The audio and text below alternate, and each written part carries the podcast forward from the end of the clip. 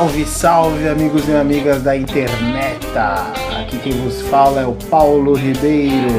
E aqui é o Leonardo Franco. E você está ouvindo o Não, Não é, é da Sua Conta.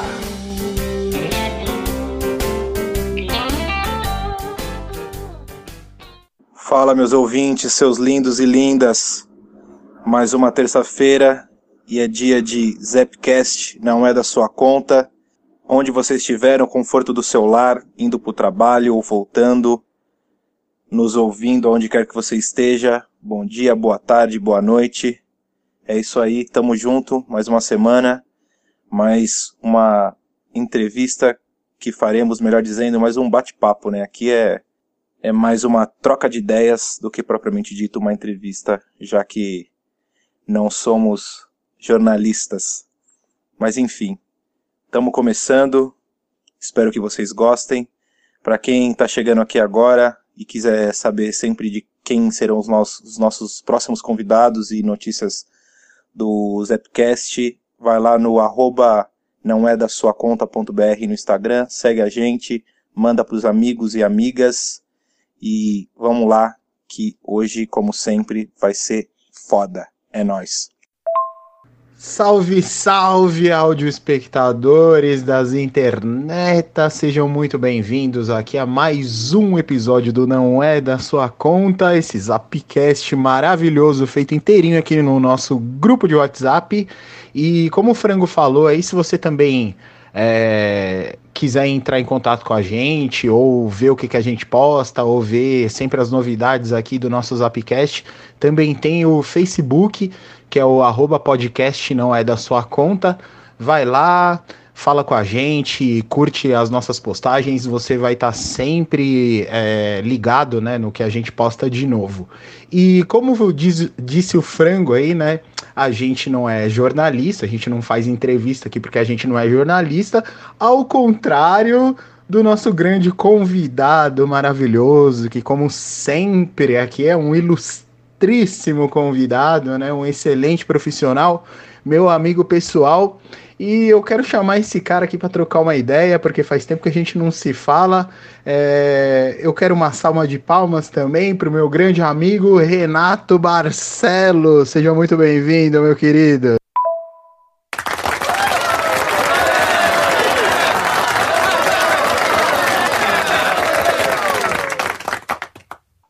Fala, Paulo. Fala Franco, como vocês estão? Tudo bem?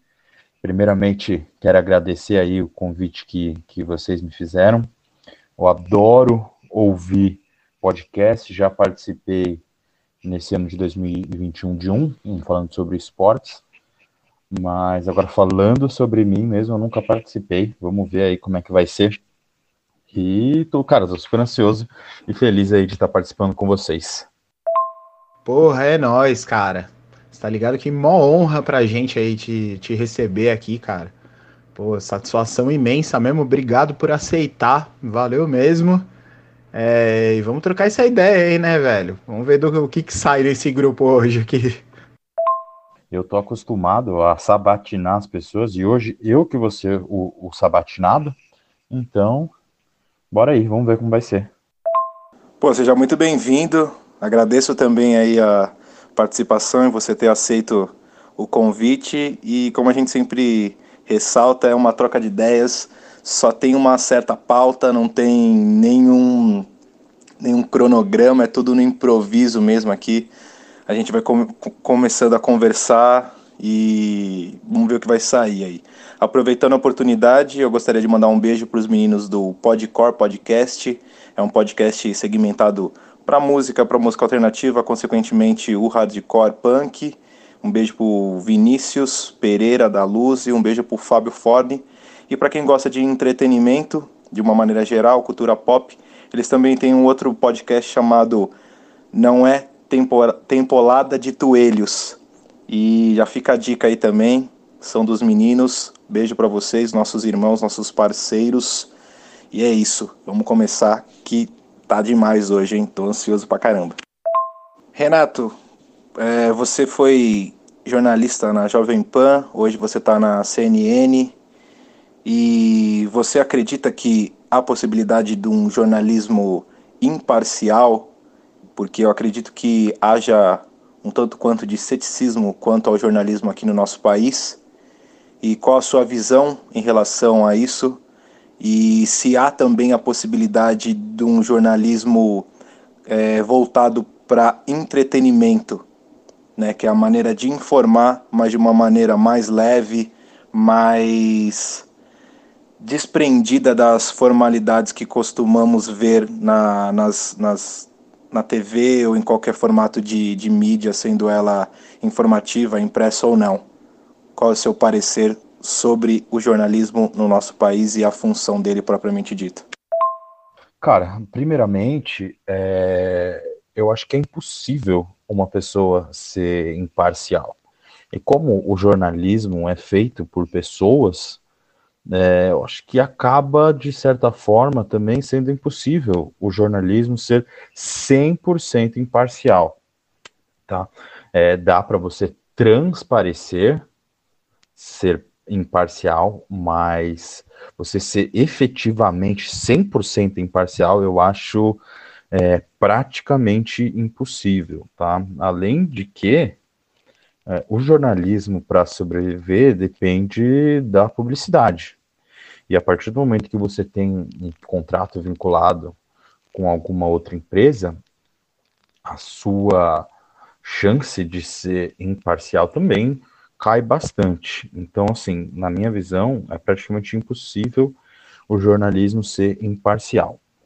Em relação ao, ao, ao jornalismo é, mais voltado para a parte do entretenimento, eu acho que dá para ter sim. Só que tem público para tudo, a gente tem que deixar isso bem claro. Só que eu acho que tem assuntos que você consegue tratar de uma forma mais leve e tem alguns outros assuntos que você não, não tem como tratar de, de uma forma mais leve. Por exemplo, é, eu que, que cubro aí a mais parte política, agora também bastante a, a, parte da pandemia, são dois assuntos extremamente difíceis e delicados de você tratar como entretenimento. Diferentemente de, de, de, um jornalismo assim que fala de cinema ou que fala de esporte, né? É, então acho que depende muito do que, do que você tá, tá, tá querendo tratar. Pô, é da hora é, ter tocado nesse assunto, ter começado por essa linha e tal, né? Porque a gente já começa deixando algumas coisas mais claras para para quem ouve, né? Para quem para quem interessa na realidade, né? Para quem se interessa por isso, não conhece nada sobre isso ou para quem é, simplesmente ah tem aquele aquele receio, né? do, do do jornalista, do jornalismo, né, em si. Então isso deixa bem claro mesmo, né, cara? É exatamente isso que você falou, eu concordo pra caramba. Que é uma coisa que é, é do ser humano, né? Não, não, não, tem, não é uma ciência exata, né? É impossível você tratar de um assunto e ser neutro, né? 100% neutro, né, cara? É, nisso. É, principalmente quando você vê algo errado, algo sei lá, chocante ou emocionante, né? De qualquer lado é, é muito difícil, né? Isso, né, cara? E só que também, assim, eu queria saber, cara, agora eu ia perguntar uma outra coisa, mas até me deu uma curiosidade, assim, tipo, meu, lá no começo e tal, sei que a gente fez a mesma facu e tal. E eu queria saber um pouquinho, então, mano, conta um pouquinho pra gente como é que você como é que você se, se tornou jornalista, né? E tal como você quis é, fazer jornalismo. E eu queria também, cara, entender um, uma coisa disso, né? Não queria emendar essa pergunta, mas já, já, já que a gente entrou nesse assunto, vou, vou dar uma emendada, então. Queria que você contasse primeiro, né, como é que foi é, trabalhar lá na, na Jovem Pan, né? Porque antes você trabalhava na Jovem Pan, você, é, se eu não me engano, você cobria esportes lá, né? Você fazia esportes. Eu até, eu até achei que, que você ainda estava nessa. É, cobrindo a parte de esportes e tal. É, conta pra gente como é que foi lá, como é que é a Jovem Pan. Puta, como, essa galera lá é da hora. É, se você conheceu muita gente, muitos jornalistas bacanas e tal. E, cara, o principal que eu queria perguntar nisso é para você explicar assim como é que funciona o aonde você trabalha, tá ligado? Porque, embora a gente tenha feito né, a, a mesma fa facul, né, eu fiz publicidade, você jornalismo, apesar das duas coisas serem comunicação social, eu nunca entendi muito bem uma parte do jornalismo. Por exemplo, se você tá ali dentro de do, uma emissora tal, é, é, a própria emissora que te dá a matéria para você escrever, fala, ó, você vai escrever sobre esse assunto, ó, aconteceu tal coisa. Ou você tem que pesquisar sobre aquilo, você é de um setor e tem que pesquisar diariamente sobre, sei lá, reportagens e tal, para poder publicar e mandar. Como é que funciona essa parte aí? Tem como você dar uma explicada, uma pincelada nisso, mano? Ô, Frango, é só fazendo uma correçãozinha aí, bro. É com, com os moleques aí, beijo seus lindos do, do Podcore. Você falou sobre o NTDT, que é o, pod, o outro podcast deles, né? É, não é Tuelhos, tá? É Tuelo, não é Tempolada de Tuelo, para quem for procurar aí. NTDT Podcast, beleza? É isso. É, cara, o Franco já chegou com os dois pés no peito já, querendo me colocar numa sinuca de bico aí. Excelente pergunta.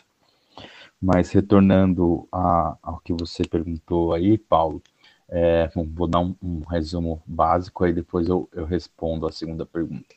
É, eu não, não fui direto para o jornalismo, né? Eu comecei minha, minha vida acadêmica, vamos dizer assim, é, tentando fazer direito. Eu fiz três semestres, um ano e meio, né? E aí eu vi que realmente aquilo é, não era para mim. Minha avó, advogada, eu tenho um tio que é um advogado mega sucesso também. Então eu, eu tinha essa intenção, achava que arrumar emprego fácil e etc.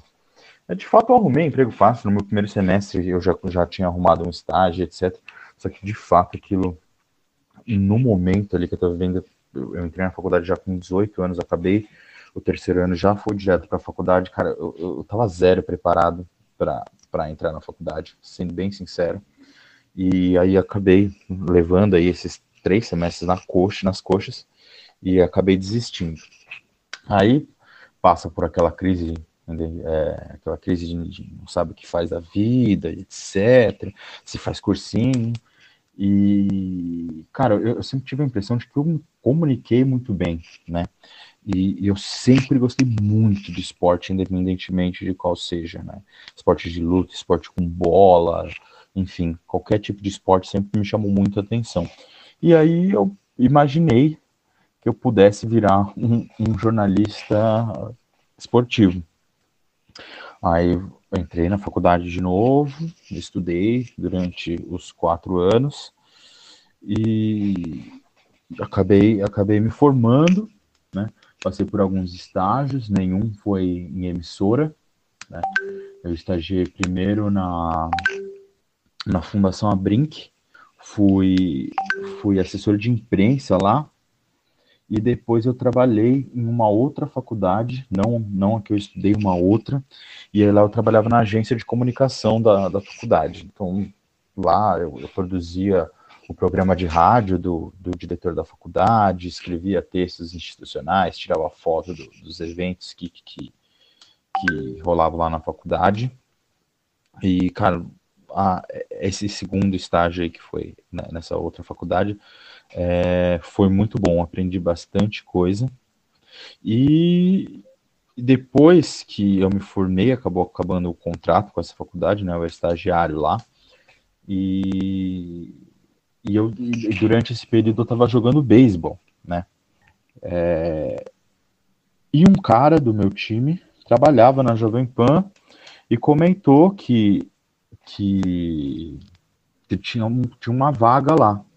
Aí eu falei que eu era jornalista formado, que estava sem trabalhar e etc. Ele acabou arrumando uma entrevista para mim e passei. Então, meu primeiro trampo lá na Jovem Pan mesmo foi como é, redator de redes sociais. Né?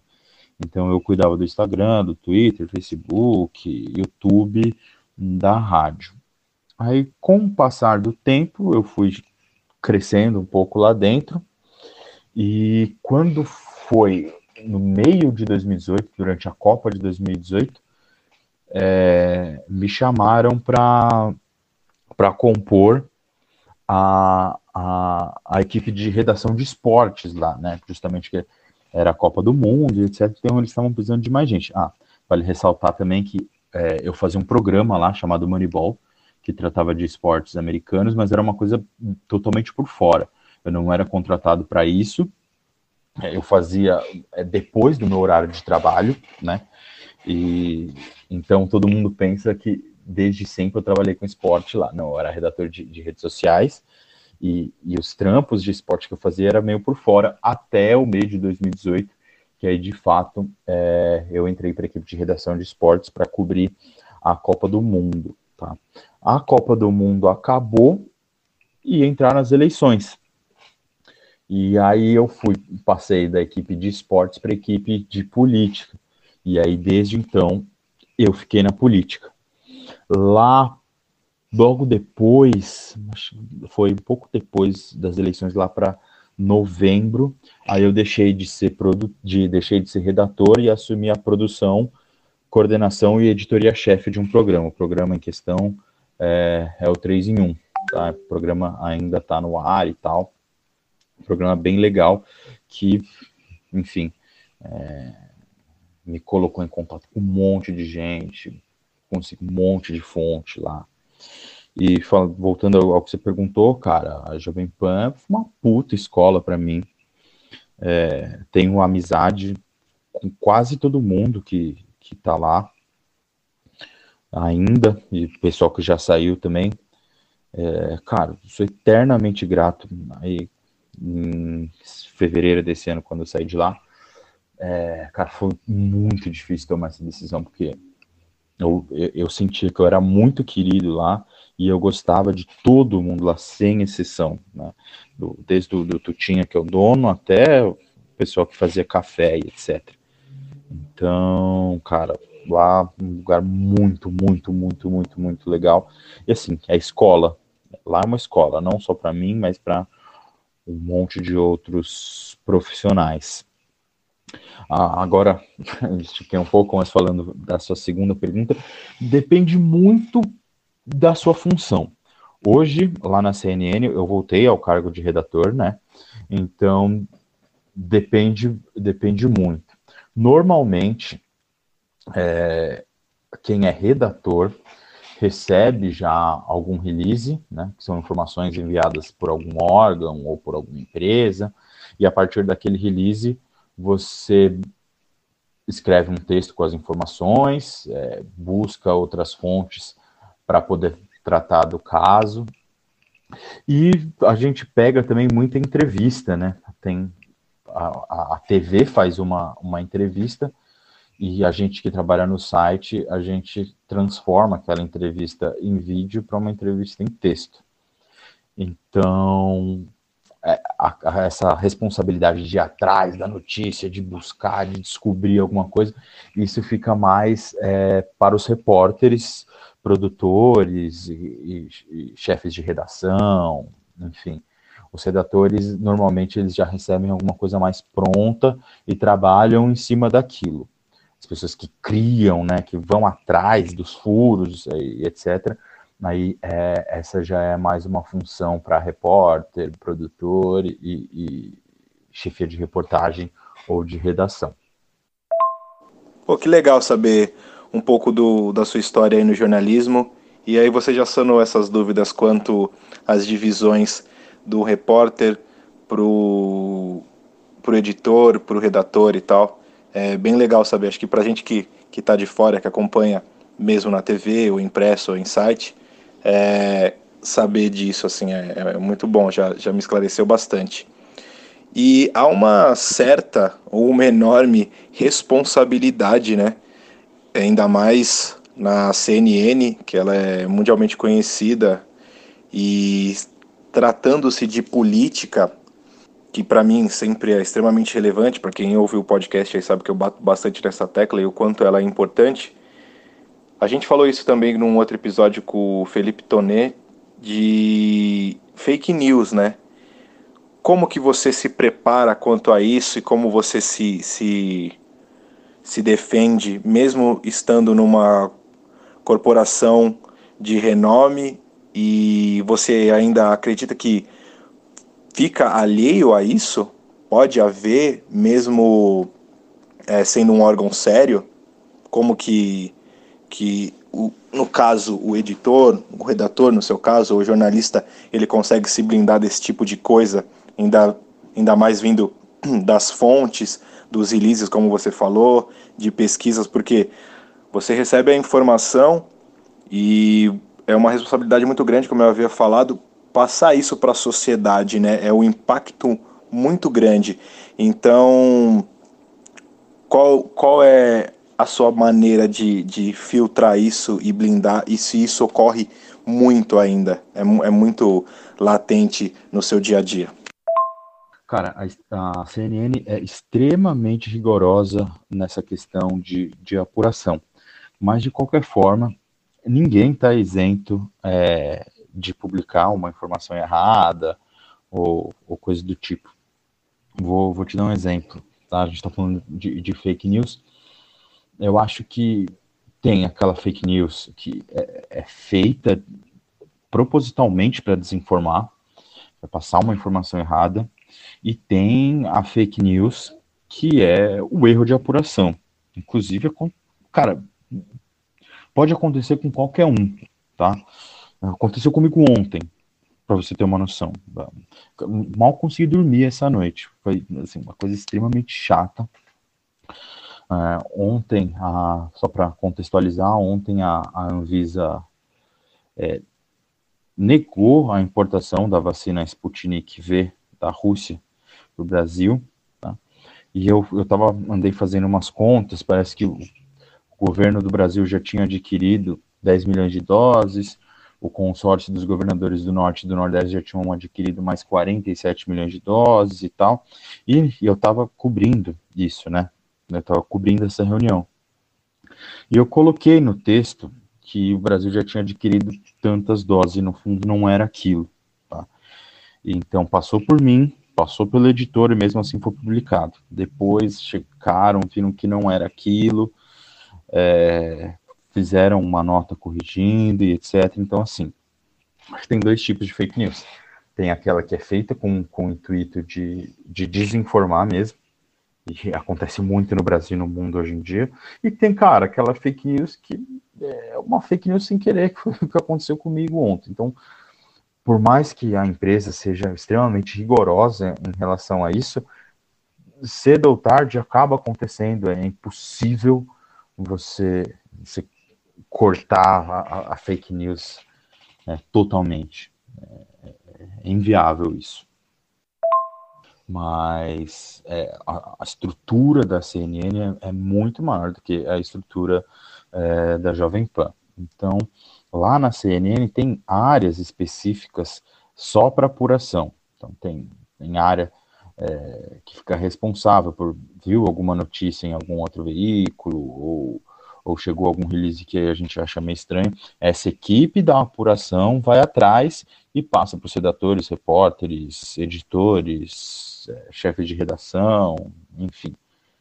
É, então, lá na CNN tem um, uma equipe específica para isso. Mas, como eu disse, mesmo assim, é, todo cuidado é, é às vezes não é o suficiente para que uma coisa dessas, infelizmente, acaba, acabe acontecendo. É, cara, inclusive eu queria até comentar isso, já deve ser a. A gente tá no. Esse é o episódio 25. Eu já devo ter comentado isso pelo menos umas 18 vezes, né? É, falando sobre esse seu primeiro áudio aí.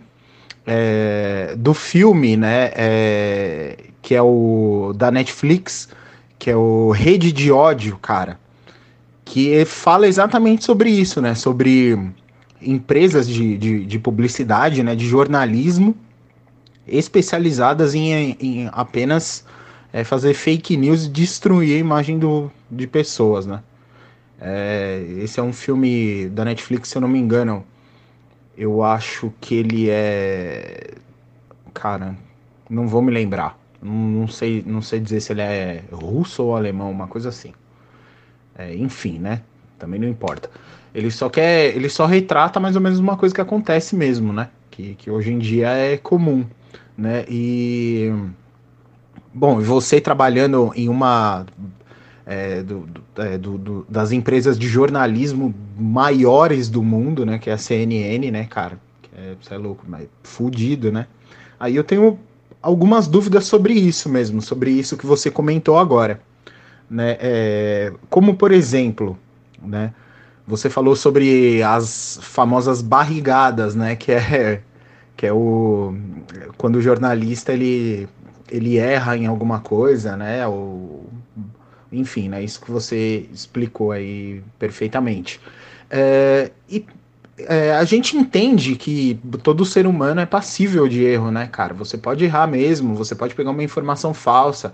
Por mais que você cheque e, pesquise, eu também trabalho com pesquisa, sei que é, não é tudo que você pode é, aproveitar né, de, de, de, certas fontes, né, alguma coisa ou outra você pode aproveitar, outras você pode ter alguma dúvida da veracidade, né, ou se é aquilo mesmo que você que que que estão veiculando, né, então fica difícil às vezes, né, para você é, ali em tão, tão pouco tempo você conseguir chegar na, na verdade mesmo, né, na verdade absoluta e às vezes isso pode acarretar em um erro, né? Pode levar ali o jornalista é, em algum erro. Eu queria saber de você o seguinte, cara. Exatamente por isso, assim, eu, eu penso também, é, como as empresas de jornalismo são empresas e umas com, com as outras são concorrência, existe meio que uma. Ali, como é, é algo, o produto é meio imediatista, né? Do jornalismo, então é meio que sempre fica uma corrida espacial ali, né? É, entre aspas, né, cara? Tá sempre ali é, os, os jornalistas ou a própria empresa mesmo tá sempre buscando ali ter mais informações ali é, do que seus concorrentes, né? Ser mais acessada, ser mais lida, é, ser mais compartilhada, veiculada, comentada, né? Do que o, os, eu entendo que isso também é, é, uma, é uma corrida contra o tempo, né? Então, quem, quem fizer isso primeiro, quem der o furo primeiro, é, quem for o, o, o, primeiro a dar notícia, sempre vai estar na frente e tal. Você acredita que isso pode atrapalhar na hora de dar as notícias, de passar a notícia para o grande público mesmo? Você acredita que isso, o imediatismo de hoje em dia, está é, fazendo com que o tanto o povo fique desconfiado da veracidade de, de certas coisas, é, como também causa, eu acredito assim, que uma acho que uma baixa qualidade, não baixa qualidade do, do, do jornalismo ou da, da, dos funcionários em si, mas eu falo assim, uma, uma banalização de notícias, também as redes sociais ajudando. É, você acha que isso leva com que as, o, o, as grandes empresas jornalísticas que antigamente não eram nem é, é, discutidas e tal, né? Hoje em dia é, sejam um, um, caso de amor e ódio do público. Pô, e outra coisa também que eu queria saber é, com relação a isso é na hora de você escrever uma matéria, pelo que, pelo que você estava falando e tal, de você redigir a matéria, é, a CNN ela é interligada no mundo inteiro, por exemplo, se acontece alguma coisa lá fora que reflete aqui, você tem que é, escrever sobre isso, você dentro do próprio sistema ali da CNN vocês conseguem assim interligar, pegar matérias de outros lugares ou ter uma comunicação para poder é, também estar tá sempre por dentro de coisas que a, acontecem no mundo que refletem aqui? Não, mas é, sem sombra de dúvidas, hoje em dia a gente tem tem muito, principalmente site, né? Porque acho que o, o, impresso, a TV, o rádio é um pouco mais difícil de você é, é, conseguir viralizar uma fake news. Agora, no digital, cara, é muito simples. E, cara, dá muito acesso, dá muito view. Então, é por isso que tem, tem veículo aí, principalmente no digital, que, que publica muito fake news, porque dá acesso. Isso dá muito acesso. E, cara, acesso é publicidade, publicidade é grana, né? Não, não, não tem muito segredo nisso. Então é por isso que existe tanta fake news hoje no, no Brasil e no mundo. E claro, também, como você falou, ela é usada também para destruir potenciais adversários, né? Agora, em relação a esse imediatismo, que não só o jornalismo, mas o mundo vive, você não tem a dúvida de que isso prejudica o, o jornalismo e justamente por essa corrida de querer dar antes, de querer ter mais acesso. É, se você for pegar antigamente, quando cara, já existia o rádio, óbvio, já existia a TV, mas tipo, o impresso. Cara, o impresso saía uma vez por dia, né? Então, tipo, se você não desse, a, sei lá, a tiragem do jornal, acabou 11 horas, 11 e pouco, e, e começou a rodar para impressão. Se alguma coisa acontece nesse meio tempo, cara, você só vai publicar na edição do dia seguinte.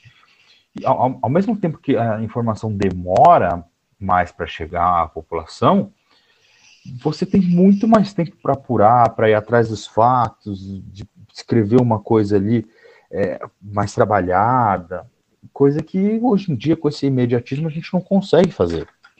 Né? É, e esse foi um dos problemas, de como você falou aí, dessa barrigada que eu dei ontem, né? É, eu já tinha deixado um esqueleto meio pronto ali e tal, e, cara, eu, na verdade eu quis enfeitar, né? Se for, não era uma informação que era extremamente necessária para o texto que eu estava fazendo, mas eu quis colocar e acabei pagando o preço aí, né? É, mas você não tem dúvida que esse imediatismo, essa busca pela audiência é, a qualquer preço tem prejudicado a qualidade do, do jornalismo. Você não tenha, não tenha dúvida. Em relação a essa interligação entre as CNNs, é, cara, aqui no Brasil, né, o dono da, da CNN ele tem direito à marca, tá?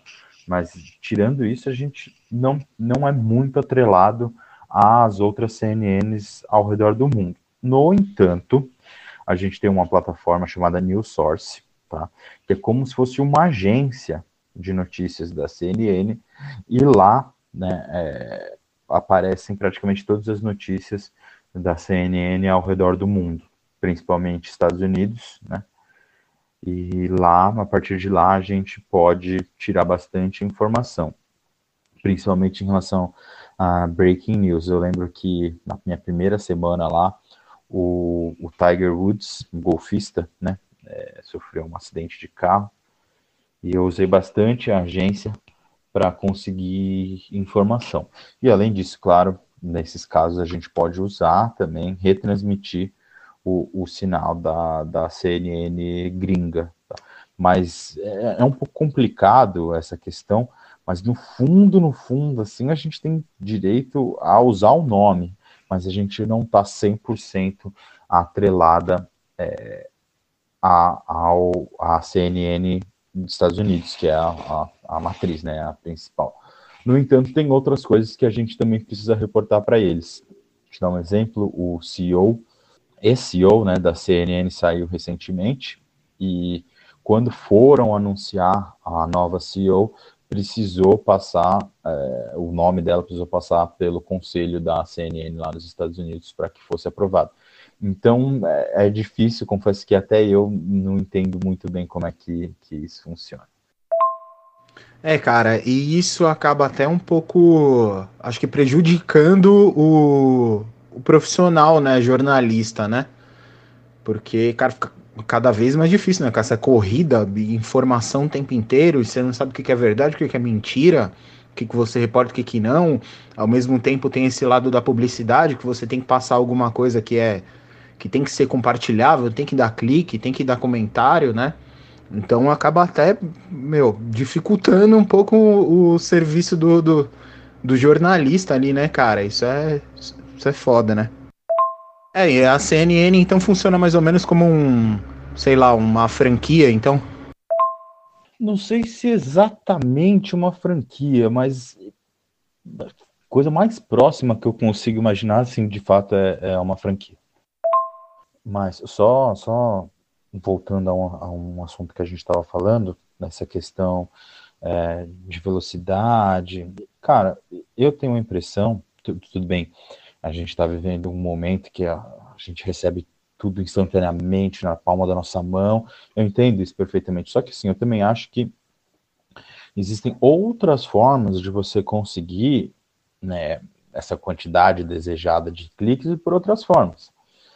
Com um título bacana, com um, um design de página bacana, ou às vezes uma história um pouco mais aprofundada, você pode dar ali o negócio rápido, mas voltar e, e, e fazer ali um, uma coisa um pouco mais trabalhada, talvez para o dia seguinte, ou sei lá, para mais para frente, mas aí trabalhar o negócio com, com mais calma. Então, é, é, claro que a velocidade é importante, todo mundo quer velocidade, né? é uma característica do momento que o mundo vive, mas eu acho que existem outras formas de, de, de você conseguir essa quantidade desejável de cliques por, por outros meios também. É, aí eu acho que entra muito da parte do da publicidade em si, né, do, do profissional publicitário, né, de, de é, utilizar as ferramentas da própria internet, né, algoritmos e afins, né, cara, que nem você falou esse negócio do título aí, né? Fazer uma copy legal, né? Que a gente chama título de copy, né? É, bacana exatamente ajuda, né? A, a, você ser ranqueado, né? Em mecanismos de, de pesquisa e tal, palavras-chave dentro do texto também, né? Eu acredito que, que vocês devem utilizar, devem fazer todo esse trabalho também, né? E é importante pra caramba, né? Porque como você falou, com esse bombardeio de informações de tudo quanto é lado, é, dificilmente você sabendo o que, que você absorve, o que, o que, que não. Os próprios robôs né, da, da internet, Google e afins, né? É, também não sabe o que, que veicula para todo mundo. E esse é o, o, essa é a forma, né, cara? Se você faz um, um, um, trabalho certinho ali de escrita, né, dentro, que nem você falou ali, um layout legal, que é né, o, é, design de experiência do usuário, né, também. Isso ajuda bastante mesmo, isso é, isso é um fato também, né, cara? Tem que saber tudo isso, né? Um conjunto de coisas, né? Não tem uma fórmula certa, né? Mas é, é, um, é um conjunto de, de, de fatores que faz né, uma, uma boa matéria, né, cara? Uma, uma matéria viralizar ou, ou coisas desse tipo, né? Depende muito, né, disso, né? Público tem para tudo, né? Que nem você falou no começo da conversa, né? Tem público para o que você quiser, né?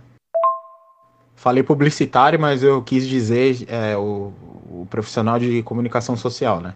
em geral. Vou te dar até um, um, exemplo prático do que aconteceu comigo também recentemente, que ilustra bem isso tudo que eu falei. Recentemente, o Supremo Tribunal Federal decidiu que a Justiça de Curitiba não era não era apta a julgar o ex-presidente Lula e etc.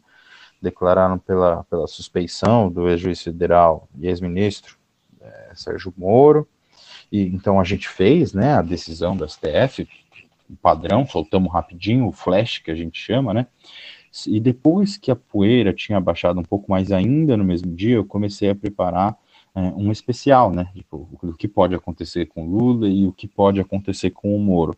Então, tipo, foi uma coisa um pouco mais trabalhada, que não saiu ali na hora, no calor do momento, mas que a repercussão pós foi muito boa, cara. A, a notícia, foi, a nota ficou viralizando durante vários dias, vários, vários dias. Então, assim, eu acho que precisa ter essa velocidade, porque o povo quer isso, mas eu acho que também é necessário alguma coisa feita com mais calma, um pouco mais trabalhada, com mais apuração, com mais tempo para você poder se debruçar em cima do assunto e trabalhar melhor isso.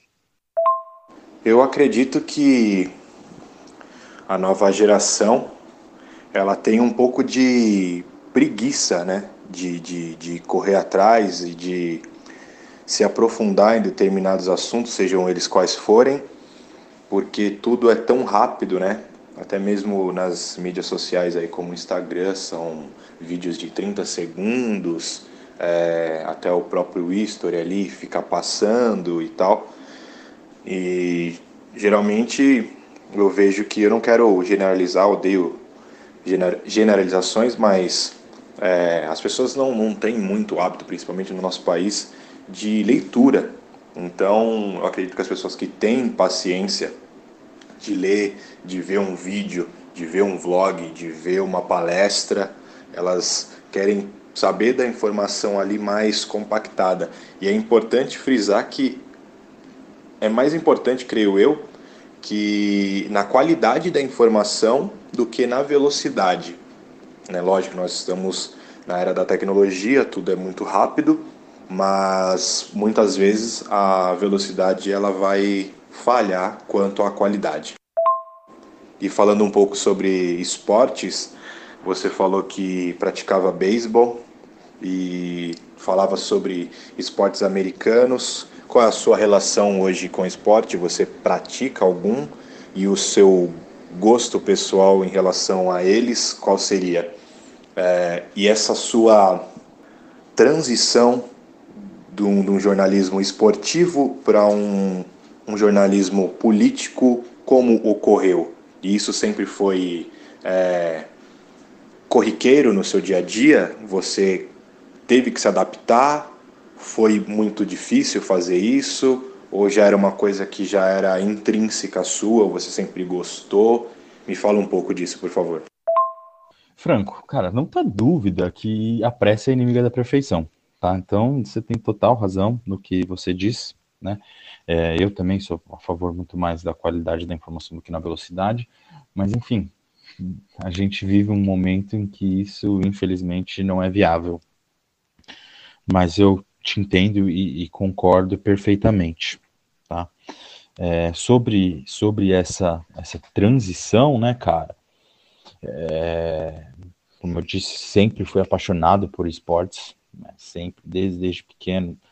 É, jogava bola na, na escola, fui federado em basquete, fui campeão paulista, fui campeão estadual, é, aí depois, agora mais velho, é, comecei a, a jogar beisebol.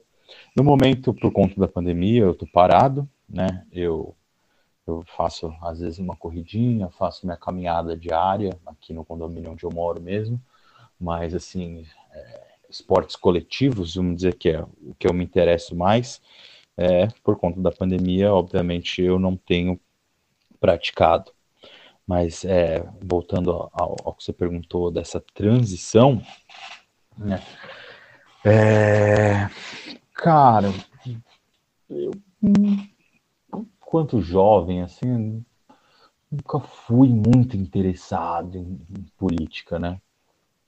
Aí, em 2016, eu acho que grande parte do Brasil, muitos, muitos brasileiros começaram a se interessar um pouco mais por política quando o processo de impeachment contra o ex-presidente Dilma Rousseff começou, né? Ali eu acho que o brasileiro começou a olhar a política de uma forma um pouco diferente e, ver a importância. Então, assim, eu comecei a me interessar de fato por política em 2016, um pouco antes de eu começar na Jovem Pan. E, cara, a partir do momento que você está lá dentro, por mais que você seja de outra área, você acaba se contaminando pelas notícias eh, de economia, de política, do Congresso, do Senado, do Palácio do Planalto. Não tem como, né? Você está vivendo aquilo. Então, cara, foi uma transição assim relativamente natural, porque apesar de estar em outra área, eu já estava no meio, né? Eu já vivia aquilo. Então, foi, um, foi uma, uma transição relativamente natural. Eu acredito que eu sofri, entre aspas, mais na transição de redator para produtor do que na transição de, de esporte para para política, né? Porque cara, o trabalho do redator ali é o mesmo, você só muda do que você está tratando, né? Em vez de você falar, tipo, ah, o São Paulo venceu o Ituano por 3 a 0 você está falando, o Supremo Tribunal Federal condenou por 6 a 5 então é, no fundo, fundo ali o mesmo. Aí agora a questão, a função de um redator, a função de um, de um produtor aí sim é bem diferente. Então eu, eu acho que eu tive bem mais dificuldade é, na transição de redator para produtor do que de redator de esporte para redator de, de política. Pô, cara, aí é, aproveitar que vocês tocaram nesse assunto aí, da, dessa transição, e, e ouvir também o, o, o, Renato falar aí sobre como é, né, é, trabalhar com, com política, né, que você acaba se contaminando e tal. Tenho certeza que o Renato deve passar várias raivas, né, fazendo matéria às vezes. Eu com certeza, eu só de ler já fico com raiva, imagina se estivesse pesquisar e escrever, né.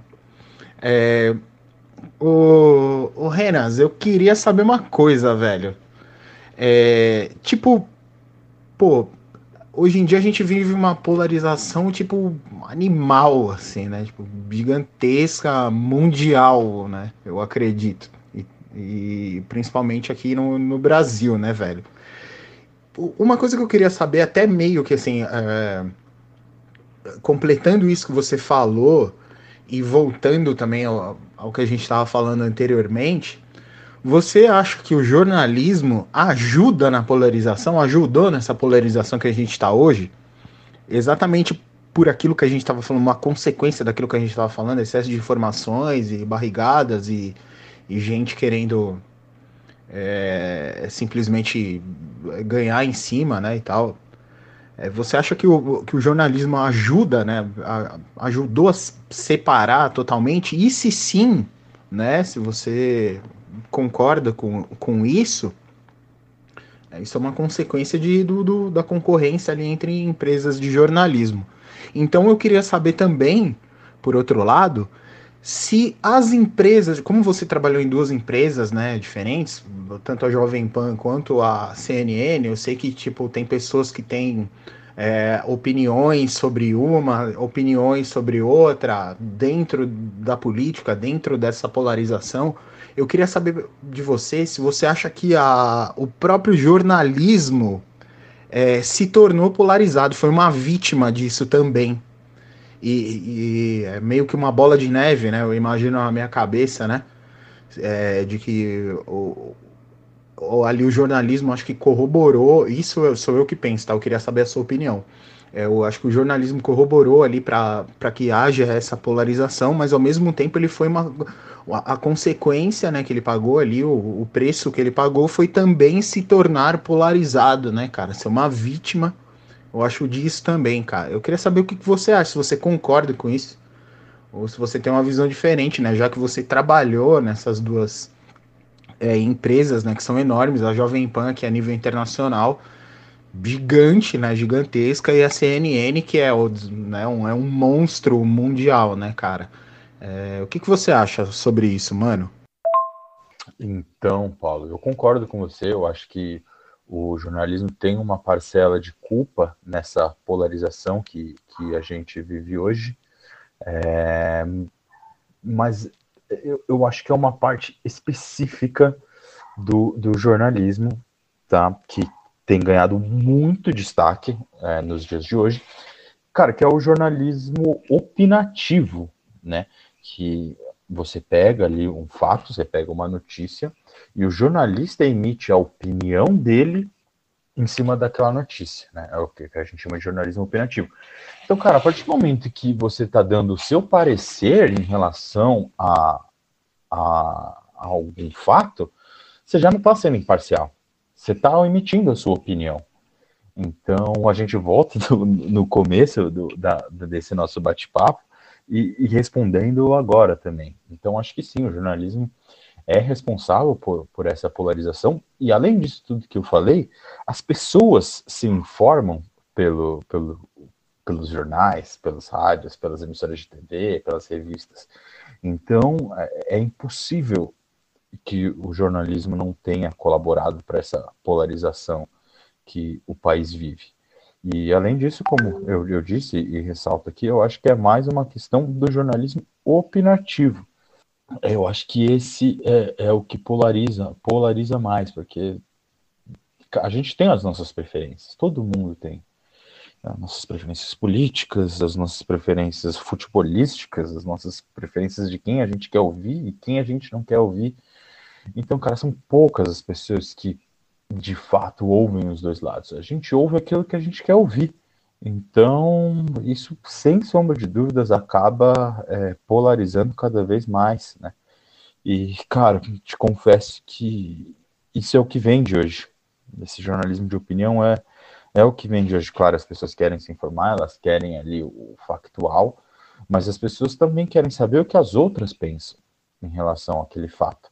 Então, isso acaba criando uma polarização e, e confesso que eu nem sei se isso tem solução porque isso é o que a gente está vivendo no momento.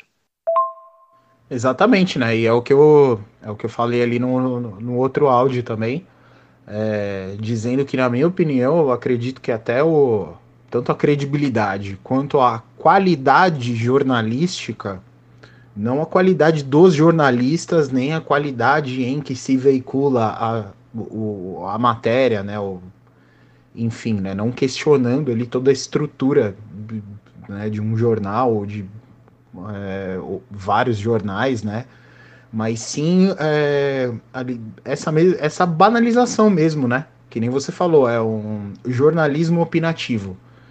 Eu não sei para os outros, né, mas para mim, cara, isso nem chega a ser um jornalismo, né, cara? Se você coloca sua cara a tapa para dar sua opinião, você não está sendo um jornalista, você não está ali simplesmente veiculando a matéria para a pessoa saber ali do que está acontecendo e ela tira as próprias conclusões dela, ou vai pesquisar ou vai atrás ali da fonte se ela realmente estiver interessada naquilo.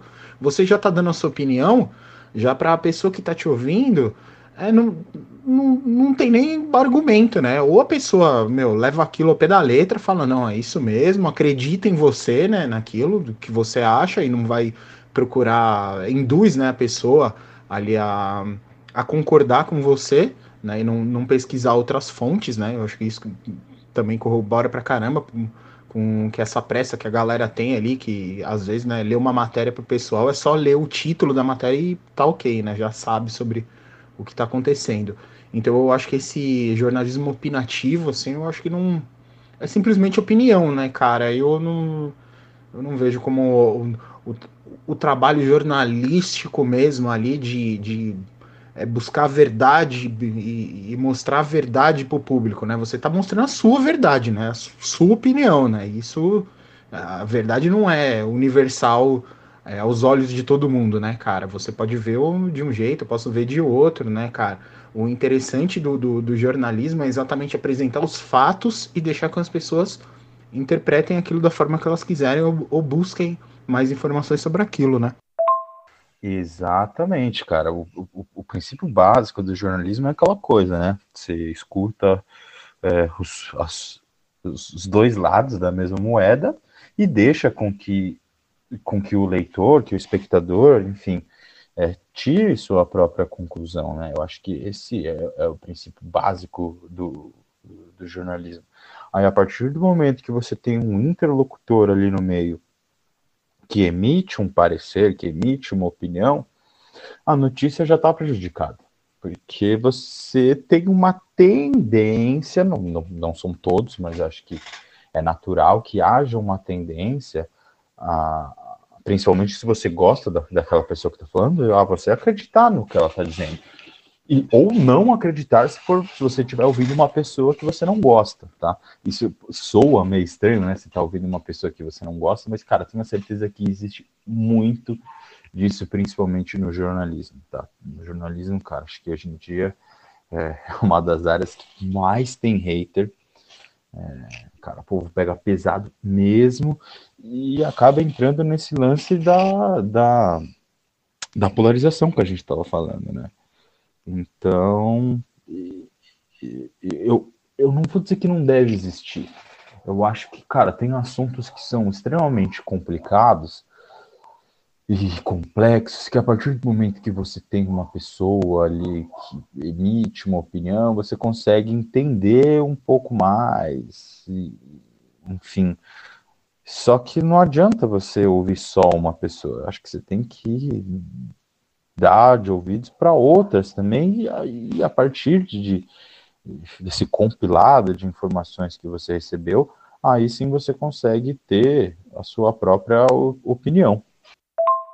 Só frisando o que você falou, Paulo, sobre opinião e interpretação, eu, eu acredito que a interpretação falta muito, né, na gente quanto, quanto sociedade e infelizmente, né, é, é foi, foi nos colocado que determinados tipos de assunto como política, futebol e religião não se discutem. Eu acredito que todo assunto é discutível. Agora, gostos e opiniões não.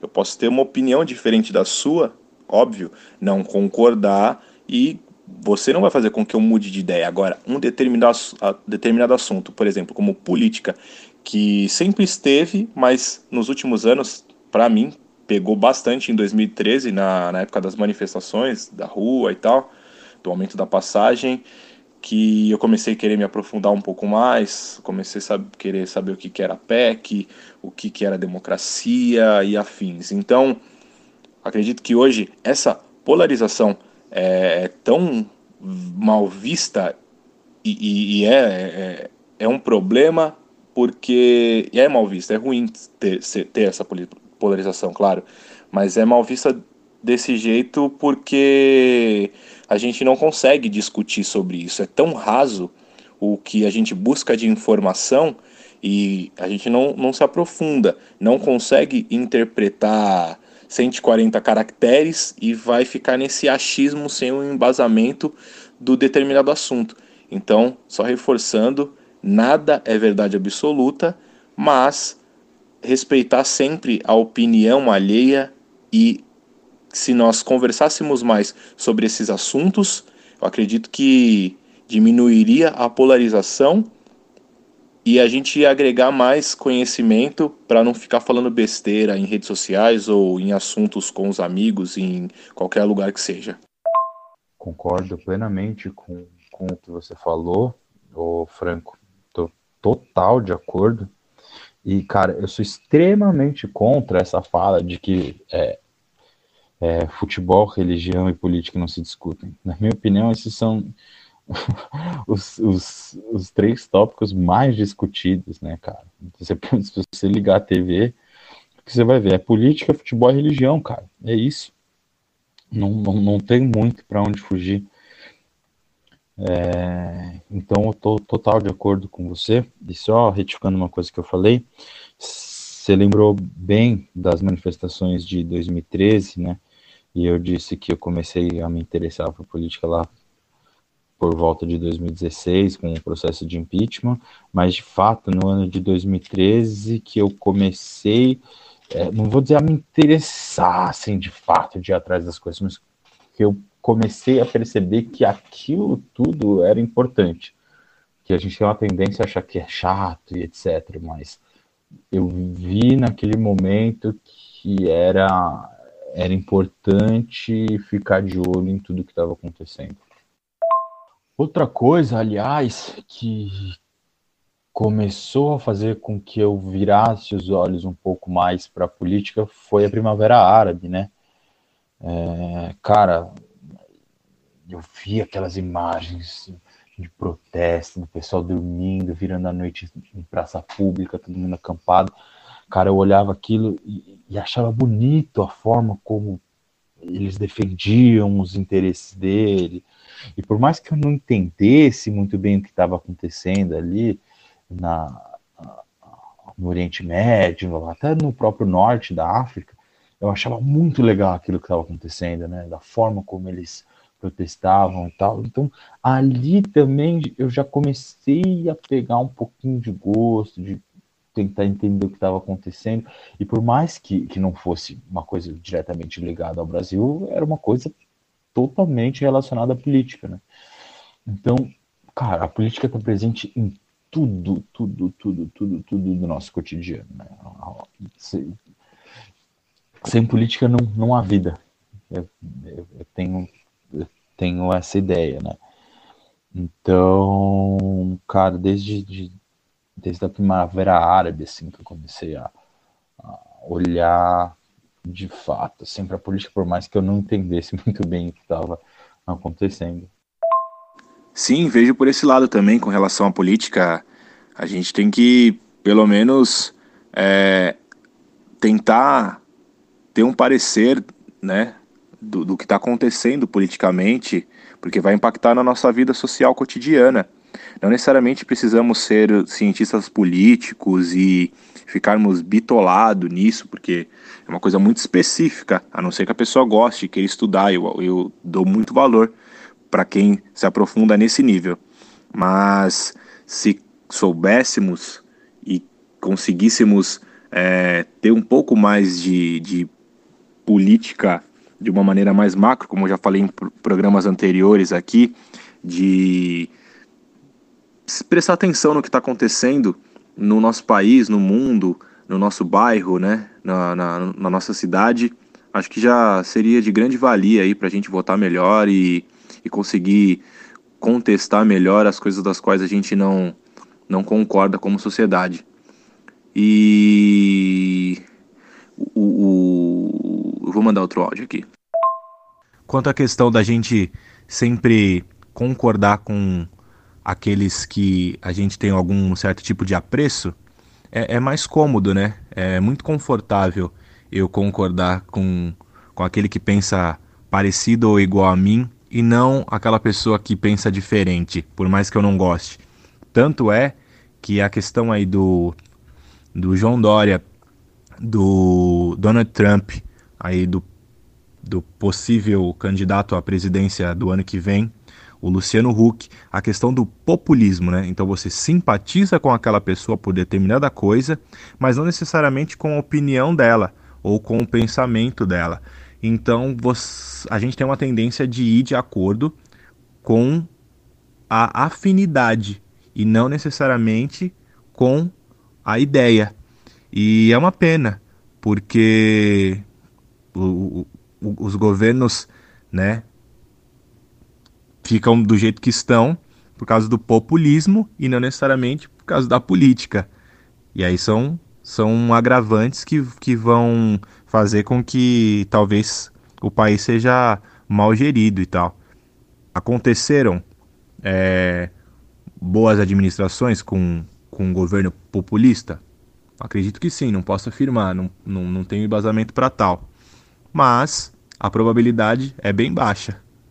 Então é, acho que a gente tem que ser um pouquinho mais frio, né? E tentar ouvir a, a opinião de quem a gente não vai com a cara ou, ou não concorda 100%, tirando, claro, aí o Caio Coppola e o Arthur Duval, brincadeiras à parte, mas um assunto ou um, um, lado ideológico que eu não concorde, eu tenho que ver o porquê que ele está falando aquilo para eu conseguir me posicionar e me, me manifestar contrário ou de acordo com ele.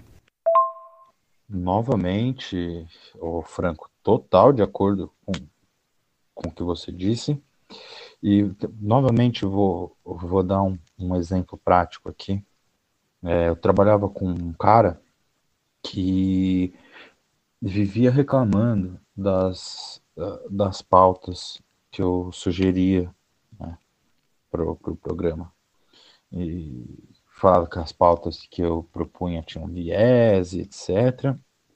Mas, cara, eu pautava as principais notícias do dia, né? Então, a questão não é sou eu que tenho viés, é o jornalismo que tem do viés dele, né? Enfim. E, cara, eu, eu, eu argumentava para ele: se, se, você não gosta, se você acha que isso que eu tô propondo tem viés, não faz sentido você não querer comentar. Você vai e você vai apontar por que, que essa notícia que eu pautei aqui tem viés. E por que, que você não concorda com o que está sendo dito aqui? Então, cara, eu tô totalmente de acordo aí, novamente, com, com o seu pensamento. Você tem que ouvir o outro lado para você ter como rebater e, entender também como o outro lado pensa. Porque às vezes você entendendo o, o outro lado, o jeito como ele pensa, é, você pode mudar, às vezes até de opinião. E mudar de opinião, cara, é, é uma coisa extremamente válida e, e mostra o quão maduro você é, que você não está preso a, a uma ideia, né? É, sei que vocês gostam aí de rock, meu querido Rodrigo Lima, do Dead Fish, já dizia, nunca cristalizar, cara. Nunca cristalizar. A gente tem que estar aberto sempre às novas ideias. Em diversas oportunidades com essa pessoa aí que, que eu citei, é, cara, eu não concordava com ele 98% das vezes. Só que dessas 98% é, por cento de vezes, é, sei lá, pelo menos umas 50%, 60%, é, eu conseguia entender o porquê ele pensava aquilo. Né? Cara, os, os nossos, nossas vidas eram diferentes, nossos interesses eram diferentes, nosso background é diferente, nossas idades são diferentes. Então, por mais que eu continuasse não concordando com o pensamento dele, eu entendia o porquê ele tinha aquele pensamento. E eu acho que isso é extremamente válido também. Concordo com, com tudo que você falou e acredito que nós temos que estar sempre munidos de informação para conseguirmos ter um debate sadio, independente do, do assunto que, que esteja em pauta. E, infelizmente, a gente tem que acabar aqui encerrar o programa, mas eu gostaria muito de agradecer você, Renato, por ter disponibilizado o seu tempo. É... Nossa, eu adorei. Ficaria falando pra caramba sobre isso, principalmente sobre política. Muito legal saber o seu início no jornalismo e como funciona a sua rotina. Você, não só a mim, acreditou ao ouvinte, ao Paulo, tem sanado bastante dúvida é, a gente está cada vez mais chique aqui e tal, um, uns assuntos bem cabeçudos e nós e o Paulo, dois verborrágicos, prolixos aqui, tentando conversar contigo, jornalista de, de grande importância e tal, bastante referencial. O Paulo cita muito de você para mim sempre, desde o começo do podcast já, já tinha essa vontade de, de te trazer aqui.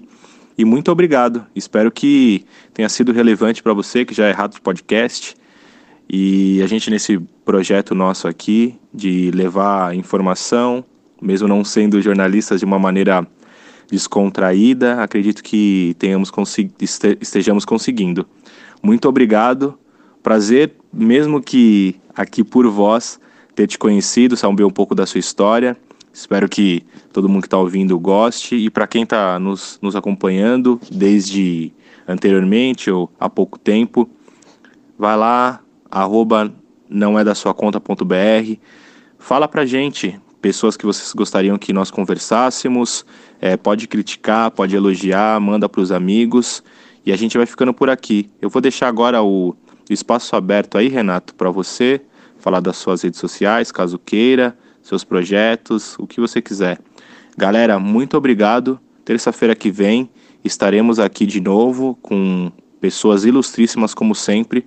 Eu vou ficando por aqui. Até semana que vem. Forte abraço, tamo junto, é nós. Valeu, Renato. Bom, primeiramente agradecer aí, Franco, agradecer o Paulo. Muito, muito feliz de ter participado com vocês, cara. Perguntas extremamente inteligentes e esclarecedoras. Ficaria sem exagero nenhum até amanhã batendo esse papo com vocês. É, como já disse aí, sou, sou fã de podcast e tá participando de um, então para mim, cara, puta, muito, muito, muito irado mesmo. Muito legal poder é, é, falar de mim, porque normalmente eu escuto os outros falarem dele, então poder falar de mim também é, é muito legal. Então, apesar de todos os pesares aí, tô, tô no começo ainda, né, da, da minha carreira jornalística, não sou assim, né, um expoente, mas eu é, também tenho uma boa bagagem aí, são quase sete anos aí no, dentro do jornalismo, então tenho bastante conhecimento para poder passar também para vocês e, e para os ouvintes aqui do podcast. As minhas redes sociais, costumo que não tenho usado muito, tá? Mas o meu Instagram é underline Renato Barcelos, com dois L's. E o meu Twitter é bem profissional esse, é o REN, R-E-N, Barcelos, com dois L's. E só seguir lá, dou um follow back aí. E aí vocês conseguem acompanhar também um pouco mais do, do meu dia a dia. Obrigado aí, Franco. Obrigado, Paulo. Obrigado aos ouvintes também. E até uma próxima, né? Forte abraço aí, rapaziada. Obrigadão. É isso aí, galeríssima. Chegamos ao final de mais um Não É Da Sua Conta, esse Zapcast maravilhoso que é feito aqui inteirinho no nosso grupo de WhatsApp. Primeiro, eu quero deixar claro que eu concordo com tudo que o, que o Frango e o Renato falou aí acima, certo? E é isso aí, a gente compartilha da mesma ideia, né? Dos mesmos pensamentos, né? Muitas opiniões em comum, eu concordo com tudo que eles, que eles disseram, nem tenho o que acrescentar aqui. Outra coisa eu quero agradecer pra caramba, muito, muito mesmo, meu amigo Renato Barcelos. Valeu, valeu demais mesmo, cara. Foi um prazerzaço, foi uma honra, foi uma aula também. Né? É, sanou um monte de dúvida que a gente tinha aqui sobre jornalismo. Espero que também, para quem esteja ouvindo também, né, tenha tirado bastante dúvidas, né? E tenha tirado um pouquinho também se tem né, algum pé atrás né, alguma coisa, é, que tenha agora esclarecido a, a, a algumas dúvidas né, sobre o jornalismo e sobre é, como são feitas né, as matérias que, que chegam até a gente. Certo, galerinha? Bom, vamos ficando por aqui, né? Semana que vem tem, tem mais. É, como disse o Frango aí, é, você quiser né, seguir a gente né, no, Instagram, o arroba não é da sua conta.br, no Facebook, arroba podcast não é da sua conta. É, se você quiser também ajudar a gente aqui, virar um patrocinador desse programa maravilhoso, é só clicar ali no link disponível na nossa bio no Instagram. Também tem a abinha suporte, é só clicar lá e seguir todo passo para se tornar um patrocinador aqui do Não É da Sua Conta. Beleza, galerinha? Bom, eu vou ficando por aqui. Semana que vem tem mais. A gente se fala ou se ouve, né? Ou se vê por aí. Até semana que vem, galera. Muito obrigado. Renato, muito obrigado de novo. Valeu, um grande abraço para você. Abraço franco, né? Que nem o pessoal tá chamando aí. Eu chamo de frango, né? Abraço franco. Um beijo no seu coração. Um beijo no coração de todo mundo que tá ouvindo. Valeu, galerinha, e tchau.